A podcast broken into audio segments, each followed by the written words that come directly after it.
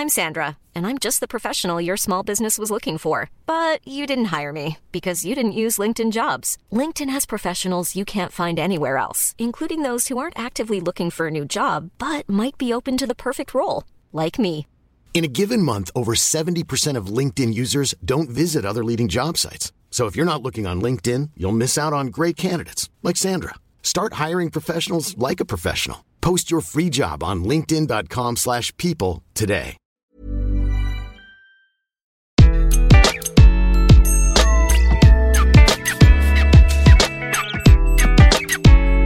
Bonjour, je suis Gaël Châtelain-Berry. Bienvenue sur mon podcast Happy Work édition spéciale. Pour cet épisode, je reçois Justine Colson. Vous ne connaissez probablement pas Justine Colson, mais je vous garantis qu'elle gagne à être connue. Justine est sophrologue, mais pas que. Elle est sophrologue spécialisée dans le vin. Alors vous allez me dire, mais c'est quoi ce bazar? Eh bien c'est pour cela que je l'ai contactée et elle a fait une interview absolument formidable. Vous allez découvrir une activité qui est certes de la sophrologie mais de façon très originale. Donc si vous voulez tout savoir sur le sophro tasting qui allie sophrologie et œnologie, eh bien écoutez, vous êtes au bon endroit.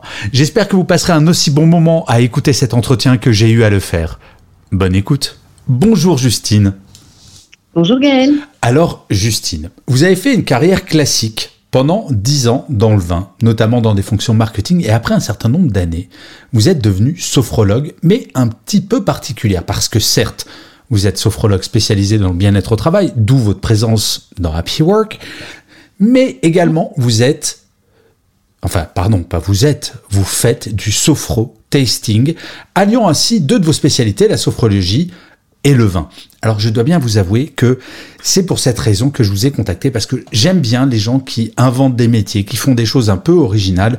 Mais avant de parler de sophro-tasting, je dois bien vous avouer que la sophrologie fait partie de ces disciplines dont j'entends parler depuis des années, sans vraiment savoir de quoi il s'agit. Donc ma première question sera triviale, basique et peut-être à vos oreilles un tout petit peu stupide. C'est quoi la sophrologie? Alors, la sophrologie, Gaël, euh, en fait, très basiquement, c'est une méthode de détente du corps et de l'esprit. Donc, l'idée, en fait, c'est qu'en faisant de la sophrologie, ça nous permet, entre autres, parce qu'il y a de nombreux, nombreux bienfaits, Mhm. mais d'améliorer, d'amplifier notre bien-être, évidemment, tout en se faisant face aux imprévus de la vie, parce que la vie euh, n'est pas toujours rose. Euh, entre autres, elle permet de nous ramener à l'instant présent, à travers nos ressentis, nos émotions, et de trouver en nous-mêmes les ressources nécessaires pour favoriser la sérénité et l'harmonie du corps et de l'esprit. Mais concrètement, pardon, pardon d'insister de façon euh, un peu un peu triviale, parce que ça, effectivement, j'ai déjà entendu, mais ça se passe comment? Je viens vous voir, je vous dis, Justine, je veux faire la sophrologie. Vous commencez par quoi? Parce que je vais être très franc, à chaque fois qu'un sophrologue me parle, j'ai un peu l'impression que c'est comme de la méditation, comme un psy, mais pas vraiment un psy. Qu'est-ce qu'il y a de spécifique à la sophrologie? Alors, si vous venez me voir, euh, on réfléchit ensemble dans un premier temps à un objectif, évidemment qui est atteignable, euh, mesurable et, et spécifique. Ensuite, on établit ensemble euh, un parcours d'accompagnement qui varie entre 8 à 12 séances. Au fil des séances, vous allez franchir des palmiers qui vont vous permettre de passer à un niveau supérieur. Donc, il y a vraiment trois étapes. Une première étape va être, dans ce parcours sophrologique, de détendre son corps et son mental. Une fois que c'est fait, on va pouvoir travailler sur la prise de conscience de nos ressources. Et enfin, on va activer nos capacités. Et pendant la séance, elle se déroule en trois temps également. Un premier temps d'échange sur vos ressentis émotionnels du jour. Ensuite, on va faire quelques mouvements doux liés à une respiration contrôlée afin de calmer votre mental et votre esprit. Ensuite, on va faire une visualisation, donc qui sera adaptée euh, au niveau de la séance et euh, de l'étape dans laquelle on se trouve, avec une intention particulière. Et suite à cette visualisation, en fait, euh, de nouveau, on échange et on se dit bon bah très bien, qu'est-ce que vous avez ressenti? Que- Quelles ont été, vos émotions, vos sensations pendant cette visualisation? Alors, Justine, vous avez le droit de me dire que je dis une énorme bêtise, mais dans ce que vous me décrivez, j'ai l'impression que c'est un peu un coaching avec une petite dose de, psychologie une grosse dose, pas de méditation, mais de, de relaxation et de prise de conscience de son corps. C'est ça, c'est. Euh, alors, je déteste ce mot holistique. J'ai toujours trouvé ça horriblement prétentieux, mais euh, c'est un petit peu ça. C'est une globalité. C'est pas comme un coaching qui va s'intéresser uniquement au problème pour le régler. C'est bien ça?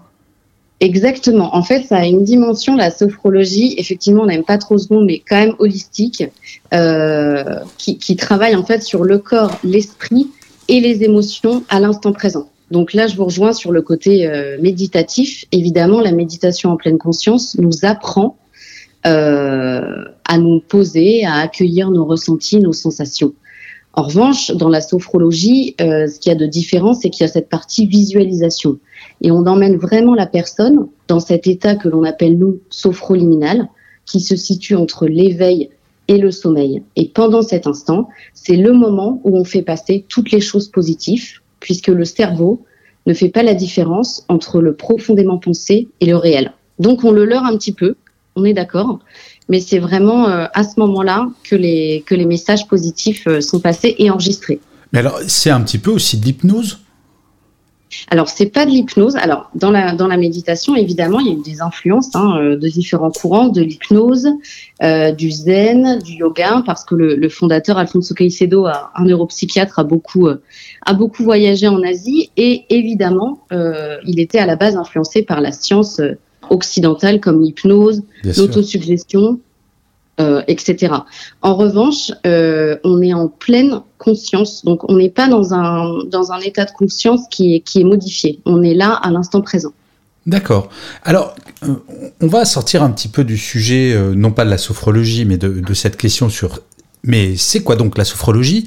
Et je vais vous poser la question, quel rapport avec le bien-être au travail et pourquoi vous êtes intéressé au sujet du bien-être au travail? Vous avez souffert alors, au travail? Alors, j'ai quelquefois souffert, mais j'ai surtout parfois eu l'impression d'être pas euh, écoutée.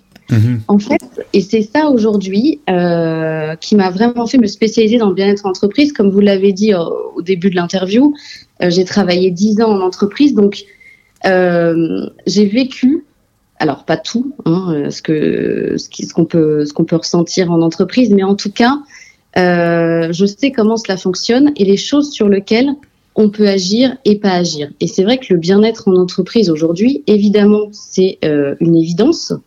Euh, on le sait tous. Et euh, en fait, la sophrologie, elle permet de travailler et d'aider à, l'épanouissement des salariés. Par exemple, en faisant, en travaillant sur les, ce qu'on appelle les soft skills. ça permet aussi de réveiller le potentiel de chacun, sa personnalité, et c'est vrai qu'avant, avant d'être des professionnels, avant tout, euh, on est tous des, humains. Et c'est vrai que moi, c'est pour ça que ça m'intéresse, c'est que parfois en entreprise, je vois bien qu'il y a des petites choses qui pourraient rendre la vie tellement plus belle et qui sont pas aujourd'hui euh, appliquées. Donc c'est là où je vous rejoins un petit peu sur le côté coaching.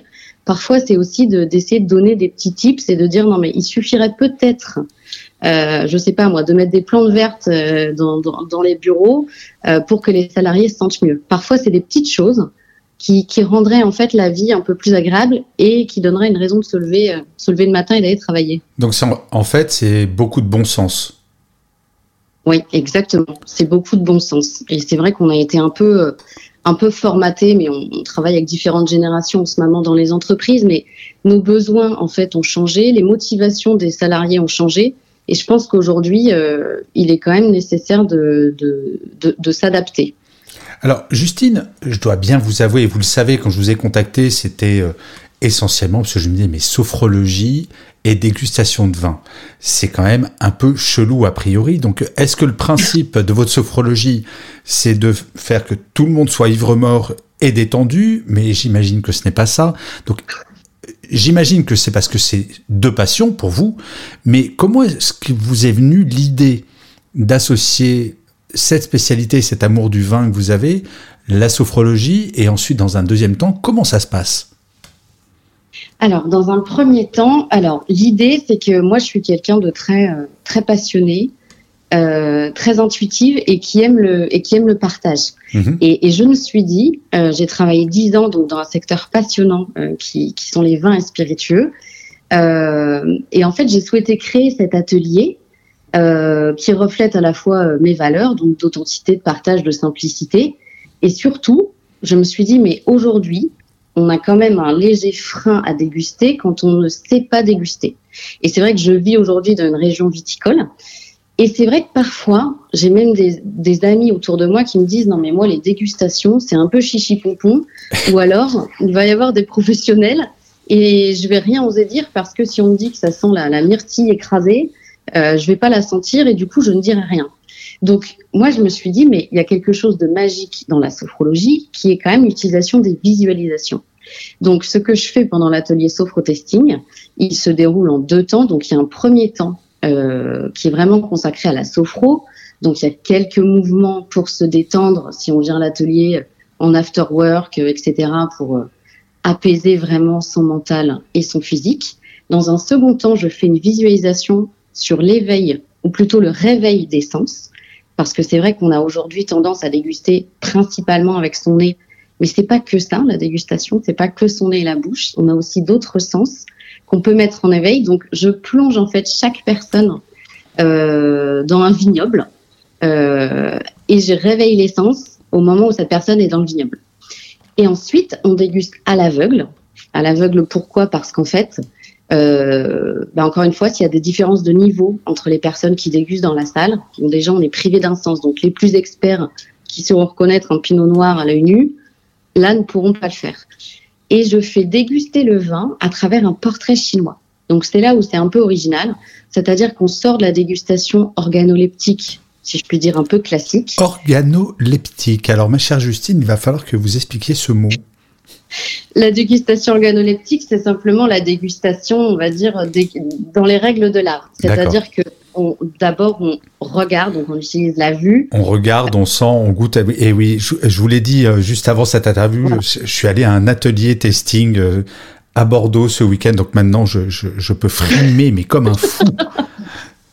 Bon. Donc j'ai fait de l'organoleptique en fait, sans le savoir. Bon, voilà, donc vous avez fait de l'organoleptique sans le savoir. Et eh bien l'idée, c'est que moi, je propose d'abord de décrire le vin après cette visualisation et après ce temps de connexion à soi à travers un portrait chinois. Donc dans un premier temps, on décrit le vin. On imagine le vin comme s'il était une saison ou alors une couleur, une matière, un plat, un lieu. Et seulement après, on échange. Donc chacun échange sur son portrait qu'il a fait de ce vin, où il l'a emmené voyager, à quel moment, euh, à quelle couleur il l'a associé, à quelle saison il l'a associé.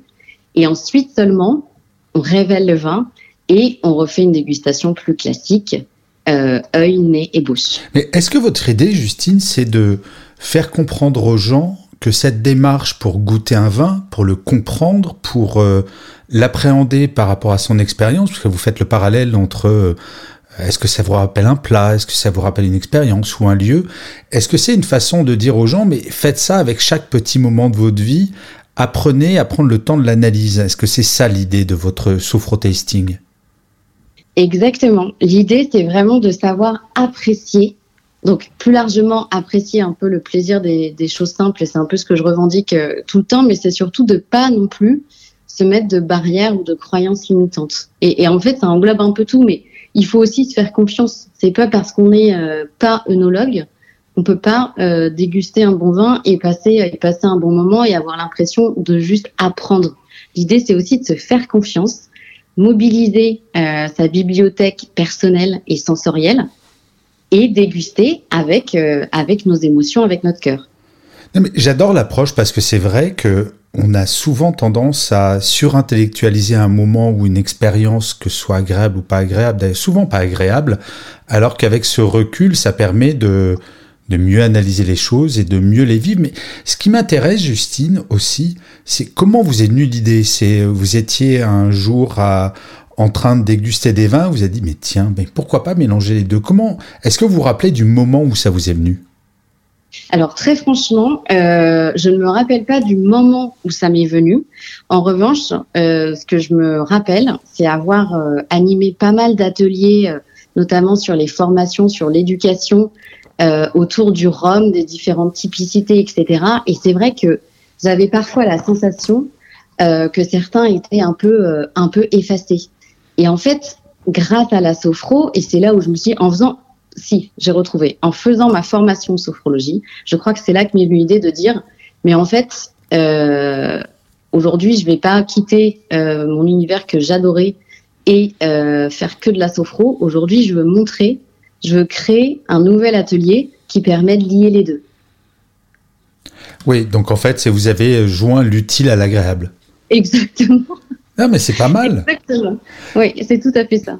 Et dans vos premières expériences, que je crois que votre entreprise est relativement récente, quelles sont les premières réactions des, euh, de vos patients ou clients? Je ne sais pas comment on dit. Est-ce que euh, les gens sont étonnés Ils ressortent euh, dans quel état d'esprit?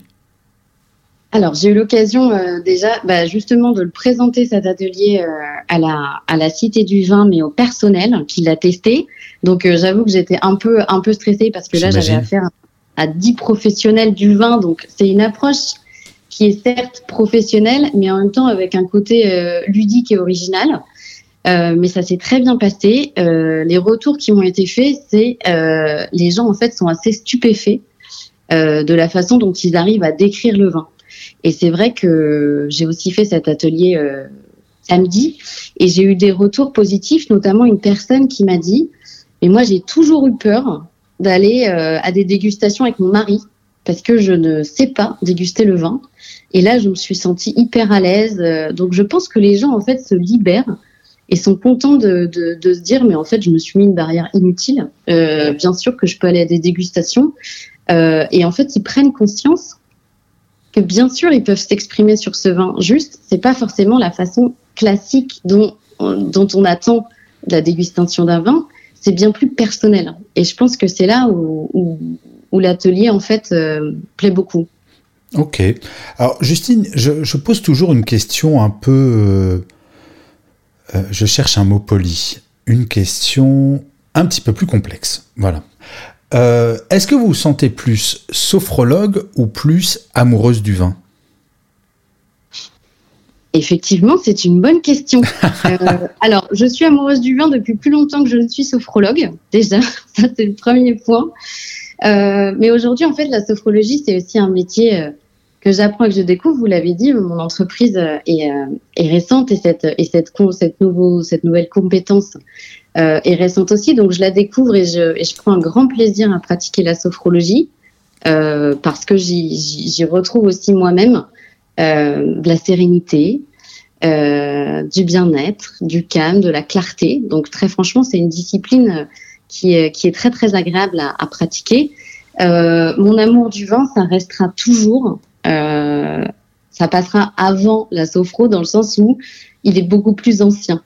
Mais euh, c'est pour ça que j'ai créé cet atelier. C'est vraiment se dire, il y a la sophro parfois pure et dure en entreprise, euh, il y a le conseil dans les vins spiritueux et il y a cet atelier qui rassemble et, et voilà, qui est le mélange de mes deux parcours.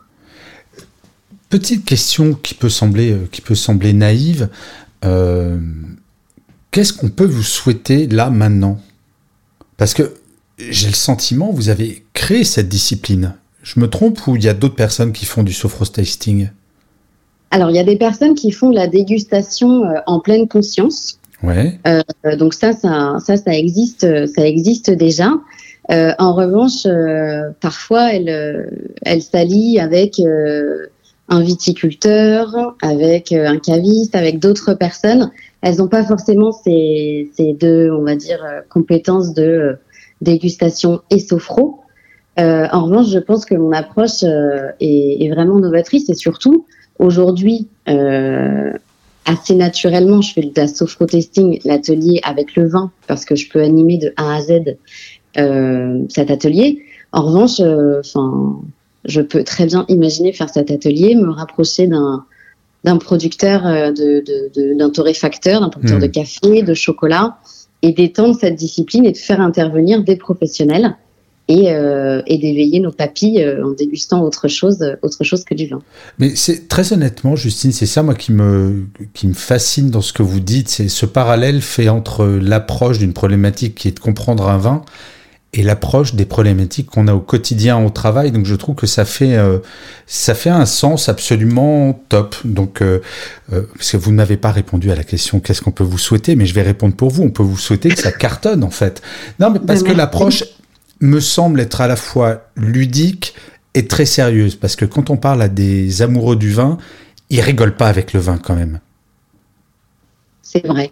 Mais en tout cas, mais merci, mais merci beaucoup pour vos, pour vos encouragements et votre, et votre optimisme. Effectivement, euh, oui, oui, je, euh, je me souhaite aussi le, le, meilleur. Mais c'est vrai que parfois, on, oublie un peu de se, de se le dire. Vous faites pas de la sophrologie sur vous-même?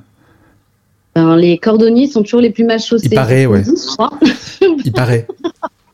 Ben, j'ai l'impression que parfois, euh, c'est aussi vrai en sophrologie je, fais de la respiration, de la méditation, du yoga. Franchement, je fais un, je fais un travail sur moi-même de, de reconnexion à l'instant présent, mais pas aussi profondément que je devrais certainement. Il n'est jamais trop tard pour bien faire, Justine. Alors, Justine, je vous ai demandé, comme à tous mes invités, de travailler un petit peu et de nous proposer votre citation ou votre mantra préféré du moment. Est-ce que vous avez bien travaillé? Alors, euh, il quand vous m'avez posé cette question, très franchement, euh, il m'est venu assez, euh, assez naturellement. Donc, il y a pas mal, pas mal de, de, de mantras que j'aime et que je m'applique. En revanche, euh, pour cet univers de la sophrologie, euh, celui que je préfère, c'est vraiment, et qui est quand même très connu, mais c'est un esprit sain dans un corps sain. Ça, ça selon moi, c'est vraiment l'expression qui définit le mieux ma vision de la sophrologie. Hmm. Et j'en suis convaincue pour l'avoir testé. Euh, que le fait de euh, s'aérer, faire du sport, manger équilibré, varié, de saison, se faire plaisir, toutes ces petites choses en fait, même si on les fait sur notre corps, ça, réagit, ça a des ondes positives sur notre esprit. Et pour moi, c'est vraiment la clé, bah, la clé du bonheur, euh, la clé de l'harmonie, la clé de la paix intérieure je pense que tout le monde recherche. Mais ça fait du bien d'entendre ça. Merci beaucoup, Justine, parce que c'est, je ne pensais qu'il y avait que les gens de ma génération qui utilisaient cette, euh, cette citation, donc je vois que ça devient de plus en plus universel. Non, mais c'est vrai que c'est, c'est important de rappeler ça, que prendre soin de son corps, finalement, ça a un impact sur la tête et c'est, c'est un ensemble. Donc, euh, non, je n'utiliserai pas encore une fois ce mot holistique, mais je le pense très fort. Alors, ma chère Justine, merci beaucoup d'avoir accepté cette invitation. Je rappelle qu'on peut vous trouver, bien entendu, sur LinkedIn, mais également sur votre site internet justine-colson, Et il ne me reste plus qu'à vous souhaiter ben, bonne continuation, bonne dégustation, bonne sophrologie et tout plein de bonnes choses. Et merci pour toutes ces explications extrêmement intéressantes. Je vous souhaite une bonne fin de journée, Justine. À très bientôt. Merci, à très bientôt, Gaël. Planning for your next trip? Elevate your travel style with Quince. Quince has all the jet setting essentials you'll want for your next getaway, like European linen, premium luggage options, buttery soft Italian leather bags, and so much more. And it's all priced at 50 to 80% less than similar brands. Plus, Quince only works with factories that use safe and ethical manufacturing practices. Pack your bags with high-quality essentials you'll be wearing for vacations to come with Quince. Go to quince.com slash trip for free shipping and 365-day returns.